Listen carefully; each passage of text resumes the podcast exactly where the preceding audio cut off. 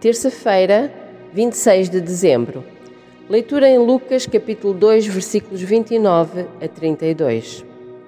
Agora, Senhor, podes despedir em paz o teu servo, segundo a tua palavra, pois já os meus olhos viram a tua salvação, a qual tu preparaste perante a face de todos os povos, luz para alumiar as nações e para a glória de teu povo Israel. Simeão é o exemplo de um homem com uma fé extraordinária. De tal maneira era o seu relacionamento com Deus que o Espírito Santo lhe revelou que não morreria sem ver o Cristo do Senhor, o Messias. Agora, Senhor, pois tudo o que Simeão esperava já se tinha concretizado, já nada o prendia a este mundo. O crente que tem uma fé viva e real em Cristo pode morrer em paz. Esta salvação que foi preparada por Deus é para todos, para os gentios e para Israel.